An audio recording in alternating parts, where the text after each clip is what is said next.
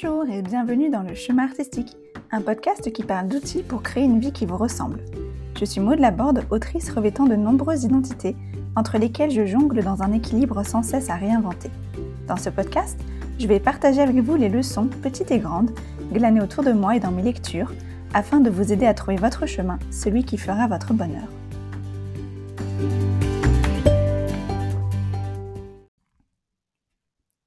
Avant de commencer, je tenais à préciser que vous pourrez retrouver toutes les ressources dont je vais vous parler sur mon site maudelaborde.fr. Je vous mettrai le lien dans les notes du podcast. J'en profite aussi pour vous annoncer que Full Hunter's Moon est disponible sur Amazon. Si vous avez envie de lire une réécriture du Petit Chaperon Rouge en mode romance paranormale, l'histoire de Ruby et de Yato pourrait vous plaire. L'ebook est disponible également gratuitement dans l'abonnement Kindle. C'est un turn pager qui vous emmènera en Alaska et fera battre votre cœur. Full Hunter's Moon fait l'unanimité parmi mes lectrices. Par exemple, Cindy écrit Le temps de ma lecture, je me suis retrouvée en Alaska, dans ces paysages à couper le souffle. J'ai accompagné Ruby et Yato dans leur histoire. Je les ai vus tomber amoureux. Des secrets vont se révéler au fil de l'histoire, des secrets de famille.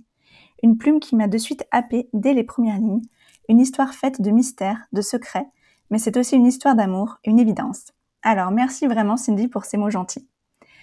Euh, dans les nouvelles, j'ai aussi créé une newsletter et si vous vous inscrivez, vous recevrez gratuitement une nouvelle graphique en cadeau. C'est une belle histoire d'amour qui se déroule dans un Japon médiéval. Alors si vous êtes curieux, venez vous inscrire sur mon site.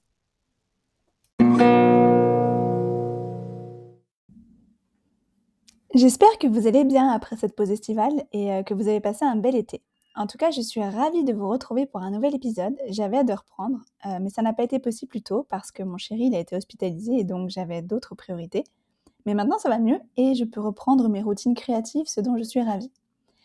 Alors aujourd'hui, dans le truc à essayer, vous savez ces astuces relativement simples à mettre en place dans son quotidien, on va parler du biais de négativité. Qu'est-ce que c'est et comment essayer de s'en défaire? Le biais de négativité, c'est ce phénomène qui fait que les éléments de nature plus négative ont un effet plus important sur l'humeur et l'état psychologique euh, d'une personne que les éléments neutres ou positifs. Par exemple, vous passez une excellente journée au boulot jusqu'à ce qu'un client difficile vous fasse sortir de vos gonds. Est-ce que vous allez plutôt vous rappeler le café sympa avec la collègue, suivi euh, de tous les clients euh, neutres ou sympas que vous avez déjà eus? Ou est-ce que le client qui vous a pourri la vie est tout ce que vous allez retenir de votre journée? Dans le même ordre d'idée, pareil, dans une famille ou dans un couple, il faut en moyenne 5 interactions positives pour contrebalancer l'effet destructeur d'un commentaire négatif, euh, d'après les recherches de Gretchen Rubin. Alors, pourquoi avons-nous tendance à accorder plus d'importance aux choses négatives? Une explication possible est d'ordre évolutionnaire. Pour notre survie, il serait plus important de savoir reconnaître un danger, quitte à s'alarmer pour rien, que de partir du principe que tout va bien. Euh, cette branche là-bas qui a une drôle de forme, c'est une branche ou c'est un serpent? Hein, Dans je préfère euh, partir dans une autre direction plutôt que de me faire mordre.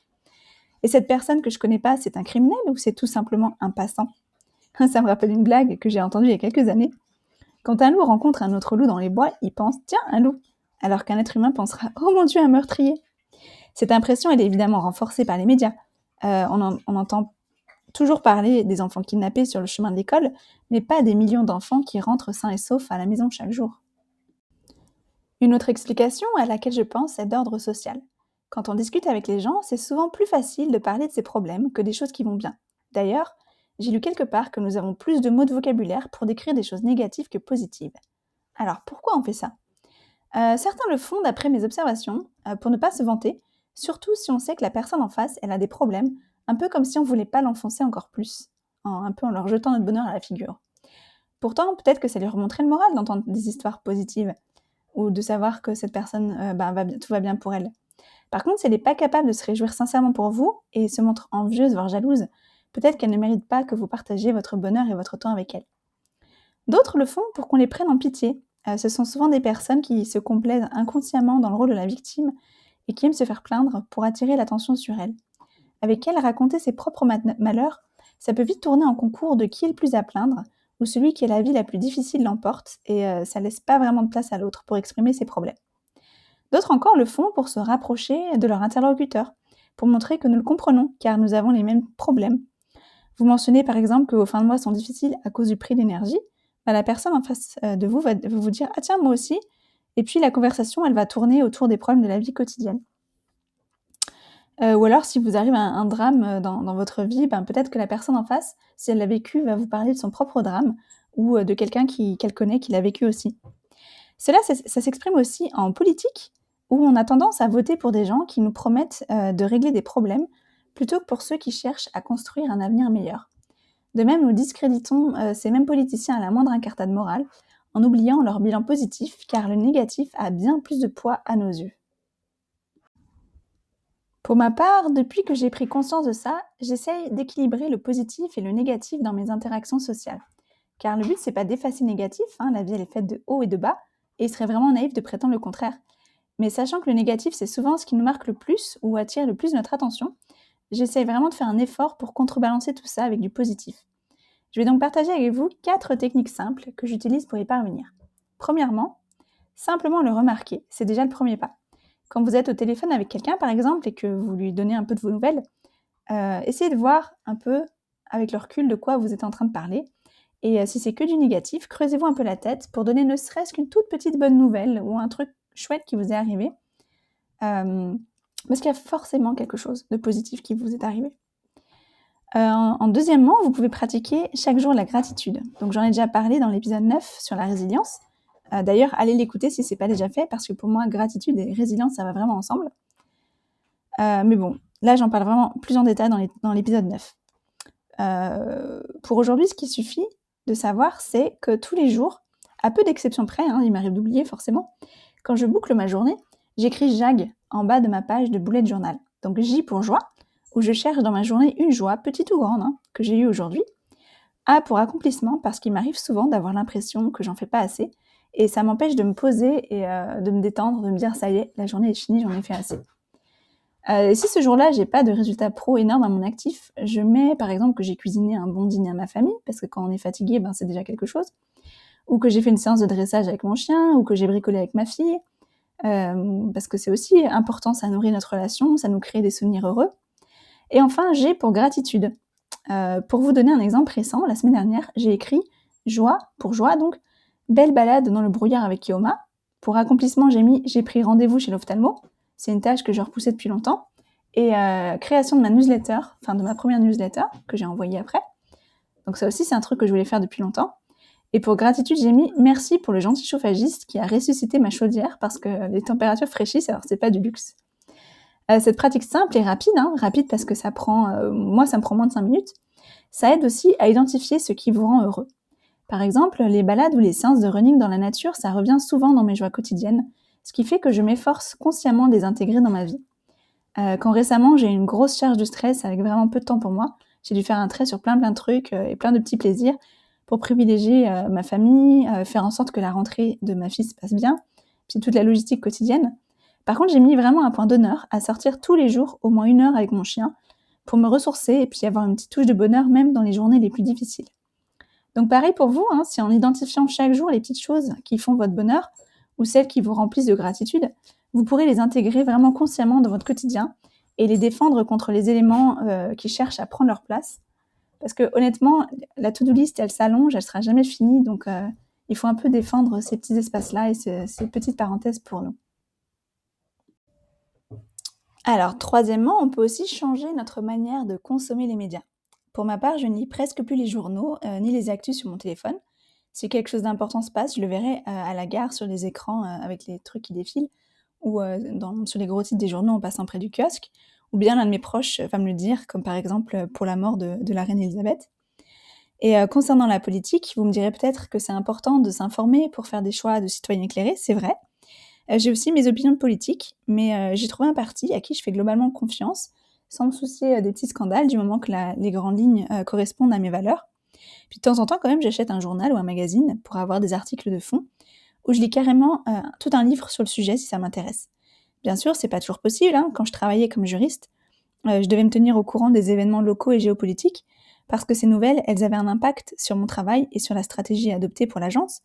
Mais si c'est votre cas, essayez de limiter l'exposition aux actualités qui sont pertinentes euh, pour bien faire votre travail et puis pendant vos heures de travail. Et puis voyez si cela, ça vous soulage, si ça vous décharge un peu de toute cette négativité. Euh, cette stratégie, elle m'a vraiment aidée pendant la pandémie parce que le peu de fois où j'ai regardé les infos, ben, ça m'a fait pleurer parce qu'il y avait les, charniers en Inde, euh, les images de triage à l'hôpital. Euh, bien sûr, je sais que ces problèmes existent, hein, je cherche pas à les ignorer, je, sais bien, je, ça sert à rien de faire l'autruche, mais euh, honnêtement, je vois pas en quoi confronter mon hypersensibilité à des images et à des faits qui me heurteront, ça aidera la pandémie à disparaître ou ça fera s'arrêter la guerre en Ukraine. Je préfère agir autrement, par exemple en participant à un marché aux puces au profit des réfugiés de guerre, comme on l'a fait l'année dernière avec l'école de ma fille. Et donc, euh, si vous vous tenez un peu éloigné de toutes les actus négatives, bah, ça va déjà euh, vous libérer de l'espace mental, et puis aussi beaucoup de temps, un temps précieux que vous pouvez utiliser pour faire quelque chose qui a du sens pour vous, ou simplement pour, euh, vous reposer, hein, parce qu'il faut aussi y penser. buvez tranquillement votre café, votre thé au calme, ou en écoutant des podcasts inspirants comme celui-ci, plutôt que de scroller les actus déprimantes. Vous pouvez aussi suivre des comptes ou des sites comme l'Optimiste ou Merci à un inconnu, et euh, lire des romans comme Full Hunter's Moon, ça vous fera voyager un peu. Euh, petite probe en passant. Euh, vous pouvez aussi évidemment passer du temps avec vos proches, faire une sieste, enfin tout ce que vous voulez, hein, les possibilités sont infinies. enfin, quatrièmement, dites-vous le contraire. Donc qu'est-ce que ça veut dire? C'est quand un événement négatif m'arrive, j'ai un peu tendance à être une drama queen et à dramatiser en mode c'est toujours comme ça. Et quand je me surprends à faire ça, j'essaie de trouver des contre-exemples. Euh, récemment, par exemple, j'ai dû courir avec ma fille comme une malade pour l'emmener à l'école parce que le train, il avait 15 minutes de retard. Et au lieu de me dire, c'est toujours comme ça, les trains sont jamais à l'heure, bah en fait, j'ai pensé à toutes les fois où le train est bien arrivé à l'heure. Et comme je prends le train quasi tous les jours parce que j'ai pas de voiture, bah ça fait un paquet de fois où le train il est à l'heure.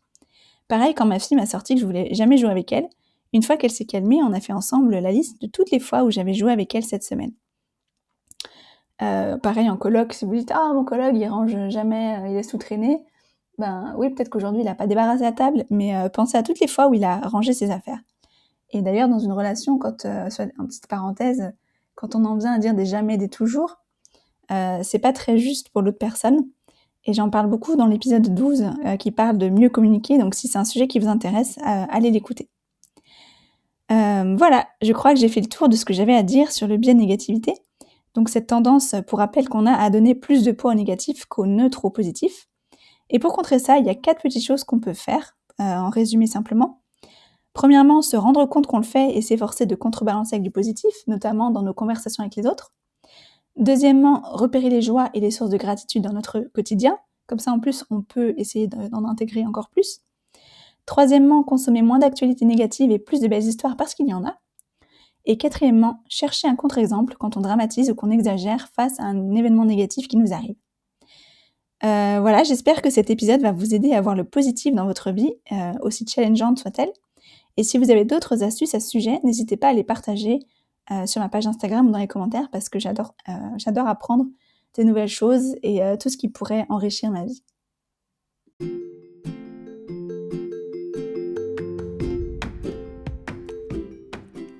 Et voilà, c'est tout pour cet épisode du chemin artistique. Rappelez-vous, vous pourrez retrouver les ressources et les infos de l'épisode sur modelabord.fr dans la rubrique podcast. N'hésitez pas à me poser vos questions ou à me laisser vos commentaires sur l'épisode sur Instagram ou sur mon site. Abonnez-vous à ma newsletter si ce n'est pas déjà fait et vous recevrez une histoire bonus à découvrir magnifiquement illustrée. Et c'est pas moi qui le dis, ce sont mes abonnés. Euh, si cet épisode vous a plu, je vous serais très reconnaissante si vous le partagez autour de vous. Ce serait aussi adorable si vous notiez le podcast avec des étoiles là où vous l'écoutez pour qu'un maximum de personnes puissent le découvrir. C'était le chemin artistique. Je suis Maud Laborde, votre hôte, et je vous remercie pour votre écoute. Je vous retrouve très bientôt pour un nouvel épisode. En attendant, n'oubliez pas qu'il n'y a pas de chemin tout tracé, le chemin se fait en marchant.